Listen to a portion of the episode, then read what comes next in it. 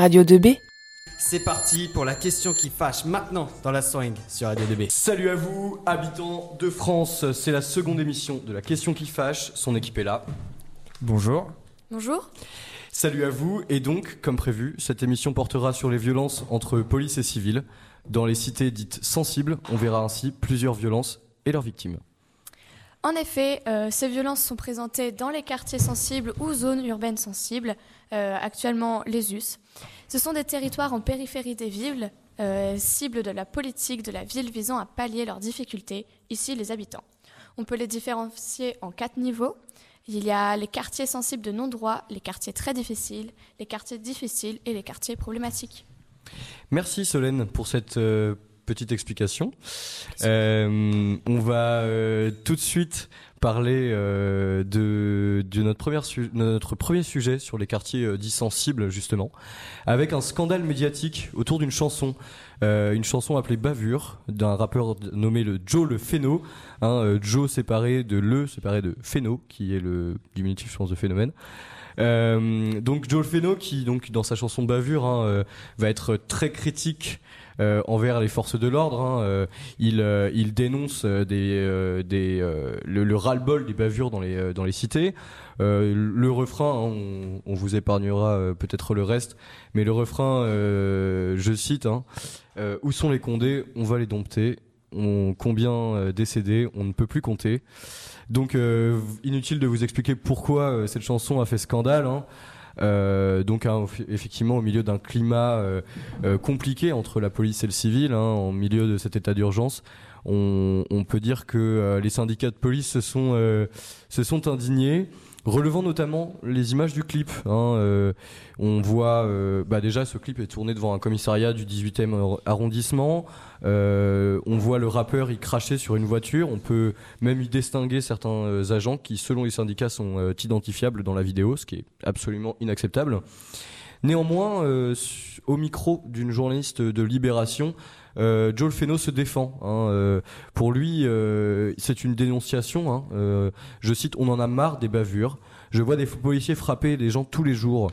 La dernière fois, euh, un gamin de 11 ans est venu me, voir. Il portait un t-shirt euh, La Banane, donc comme le rappeur dans le clip. Et les policiers lui ont demandé pourquoi euh, ils n'ont, pourquoi il a dit ah, il donc il lui a demandé pourquoi il portait ce t-shirt La Banane, excusez-moi. Ce, à quoi il aurait répondu parce que c'est le nom de mon quartier. Euh, il euh, n'aurait rien trouvé de mieux à répondre que t'es sûr que ça ne te rappelle pas ton pays. Donc euh, il invoque sa liberté d'expression, son ras-le-bol des bavures et du racisme présent entre la- de la police contre les, les banlieusards, hein, comme, ils, se, nomment eux-mêmes. Et, voilà, cela illustre finalement bien certaines causes et certaines conséquences de la haine anti-flic. Eh bien, en effet, Marin, un article internet euh, du site euh, Liens Sociaux publié le 31 janvier 2006 euh, et euh, rédigé par Marc Loriol, Valérie Boussard et Sandrine Caroli sur la police et les jeunes des banlieues dénonçait trop d'a priori, voire d'amalgame dans les cités et ceux des deux côtés. Et cet article voulait donc casser les stéréotypes en, disant, je cite, pas plus que les jeunes des banlieues ne sont tous des délinquants, tous les policiers ne sont pas, pas tous des racistes harcelant ces jeunes. D'ailleurs, le syndicat se réclamant de l'extrême droite, la Fédération professionnelle indépendante de la police, FPIP, n'a obtenu que 5,48% des voix dans le corps de maîtrise et d'application aux dernières élections professionnelles de 2003. De plus, euh, ils ajoutent que des deux côtés, euh, la, catégori- la catégorisation de l'autre est faite au pire de sa catégorie. Euh, D'ailleurs, plus tard, on peut citer que la politique de faire du chiffre et le tournant répressif initié par Nicolas Sarkozy a poussé au développement des, des services spécialisés comme la BAC en, faisant concurrence aux polices de proximité et en leur piquant leurs soi-disant belles affaires. Et euh, c'est donc euh, ces relations entre la BAC, euh, donc brigade anti- anticriminalité, et la police de proximité deviennent donc euh, tendues. Un, gardien de la paix de, police de proximité de, pro- de province je cite, la relation entre la BAC et la, police de proximité et la police de proximité sont tendues. avant, c'était que la BAC qui voulait faire du chiffre. Maintenant, c'est eux et nous. fin de citation. Il y a donc une absence de la police de proximité et une volonté de faire du chiffre qui pousse euh, les brigades de, police à entretenir des relations tendues avec, les populations.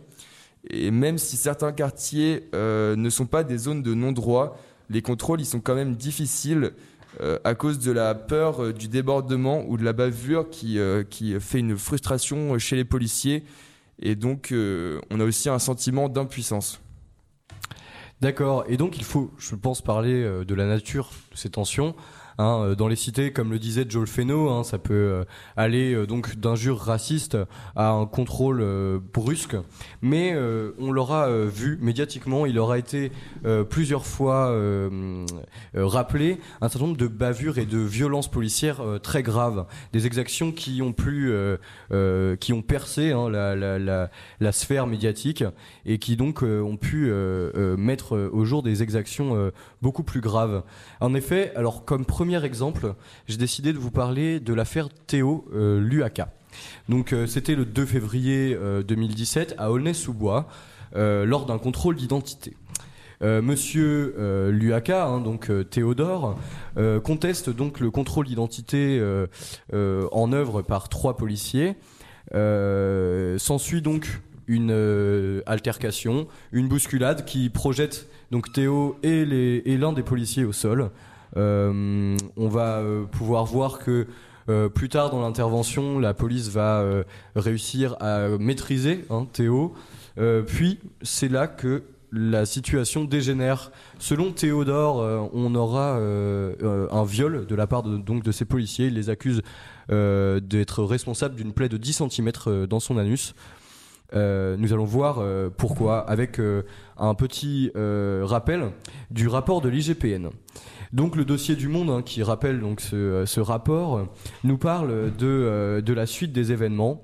Euh, au moment de l'arrestation et du menottage de Théodore Luaka.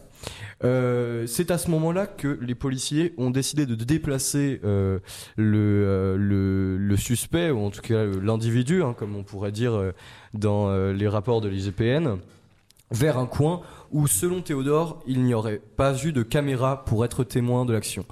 Euh, c'est là que euh, Théo les accuse de l'avoir pénétré de 10 cm à l'aide d'un tonfa, euh, au point que son anus saignait. il cite les policiers, tu aimes ça, hein? Et plus tard, en arrivant à la voiture, tiens, il sienne du fion, rigolant avec ses collègues. Pour sa défense, dans son témoignage, le policier ne relevait pas, selon lui, de traces de sang, ni de, comment dirais-je, ni de, blessures hein, pour, pour Théo. On va voir que euh, selon le rapport de l'IGPN et le rapport de l'hôpital, euh, ce témoignage n'est pas euh, vérifiable hein, puisque on retrouvera des traces rougeâtres au niveau du muret où Théodore aurait été aurait été violenté. De plus, l'hôpital note deux choses. Hein. La première chose, c'est le trou dans le sous-vêtement de Théo ainsi que le sang qu'on peut y trouver. malgré le fait que certains de la riposte laïque, notamment, considèrent que, euh, que Théo est un menteur. Euh, il faut rappeler que cela relève du fantasme. Hein. Euh, on aurait, pour, pour donc la riposte laïque, hein, ce journaliste, Théo transportait donc de la drogue dans un récipient en verre dans son anus, qui aurait donc éclaté lorsque la police lui aurait, l'aurait matraqué pour le maîtriser.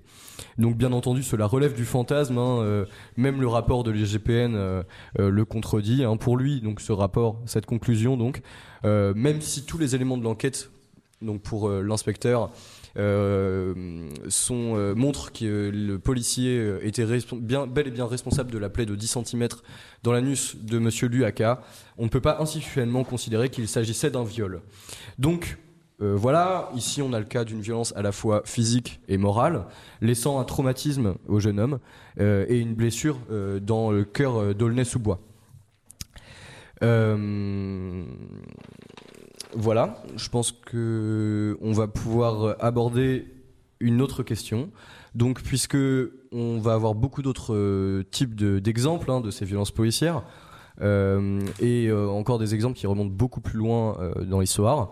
Donc un grand bond en arrière puisqu'on va en, le 5 et 6 avril 1993 parler de Macomet.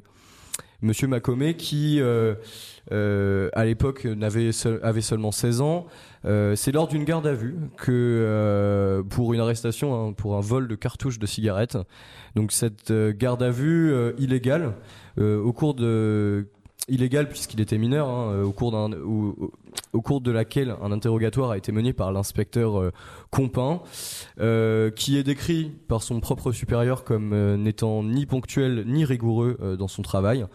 donc cet interrogatoire qui a, qui a été suivi par l'assassinat donc de Monsieur Macomet par l'inspecteur Compin à bout portant dans la salle d'interrogatoire, donc dans le commissariat des grandes carrières à Paris. Euh, selon le supérieur et l'article de l'UMA de l'époque, euh, l'inspecteur Compin était, Compin était encore sous euh, quelques heures après avoir tiré euh, sur notre notre notre sujet, Monsieur Macomet. Donc la liste est, est, longue, du simple contrôle brusque au viol, voire au meurtre, avec l'exemple de Macomet en 93 jusqu'à Théo en 2017. Euh, en passant par la mort de Malik Ousekine lors d'une interpellation en 1986, ou la mort de deux jeunes de Clichy-sous-Bois dans un générateur électrique après une course-poursuite en 2005, jusqu'à Adama Traoré, mort d'asphyxie lors d'une interpellation en 2016. Ces événements, certes relativement exceptionnels, ne sont bien entendu pas à rajouter sur la liste des arguments pour la réconciliation entre police et population, n'est-ce pas Baptiste? Eh bien, en effet, Marin, euh, le 9 euh, février 2017, un article du Figaro titré Entre la police et les jeunes de banlieue, la défiance est mutuelle. Euh, cet article écrit avec le sociologue Sébastien Rocher euh, dénoncer que les rapports conflictuels s'expliquaient par le manque d'expérience de certains policiers dans les banlieues tendues et à cela s'ajoute une culture antipolicière très ancrée chez certains jeunes. Euh, il explique donc que les jeunes de cité savent faire la différence entre les différentes unités de police. Euh, donc, d'après eux, la brigade anticriminalité se sont relevés mieux maîtrisés au contrôle d'identité, plus capable d'éviter les tensions que les autres unités comme les brigades spécialisées euh, de terrain, euh, la BST. Euh, donc la BAC étant plus âgée, plus expérimentée et volontaire à rejoindre ces unités, alors que les jeunes agents placés dans les BST ont souvent peur, manquent de recul pour traiter à chaud les situations et ne connaissent pas assez les lieux. Ils provoquent même les conflits dans certains cas par leurs paroles agressives et leur posture. En effet, ces unités ayant des rapports au plus proche de la population ont évolué ces dernières années. De la police de proximité jusqu'en 2002 à l'UTEC en 2010 et maintenant les BST, ces unités se différencient essentiellement par le régime politique d'où elles proviennent. Les BST sont des brigades spécialisées de terrain qui remplacent les UTEC, unités territoriales des quartiers, depuis le 17 août 2010. On attend surtout d'elles qu'elles fassent remonter l'information du terrain avec l'objectif de renouer le contact euh, avec la population, mais elles peuvent être aussi susceptibles de conduire des actions répressives si nécessaire. Les policiers qui les composent reçoivent les conseils du psychologue sur la façon d'interroger les dix jeunes délinquants et des, bah, enseignements sur les pratiques culturelles et religieuses des différents habitants qui cohabitent dans ces banlieues. Le 14 avril 2008, une cinquantaine de policiers de la UTEC ont été déployés dans les banlieues de Courneuve, de Saint-Denis et de Cliché-Morfeuille. Ils avaient pour but de rétablir un lien de confiance avec une population méfiante des forces de l'ordre. Cependant, ces différents changements de nom et de fonction de ces unités sont montrés par les changements de régime politique en place. Et maintenant, Solène, je vais revenir sur euh, ce que tu viens de dire sur la police de proximité. Alors tout d'abord, euh, faire la police de proximité, c'est s'assurer d'une présence régulière et soutenue sur un territoire déterminé en entretenant des contacts avec la population, les policiers seraient en mesure de prévenir la criminalité plutôt que de la contenir. Les patrouilles se font à pied, les unités administratives sont délocalisées dans des postes de police disséminés dans des zones dites sensibles.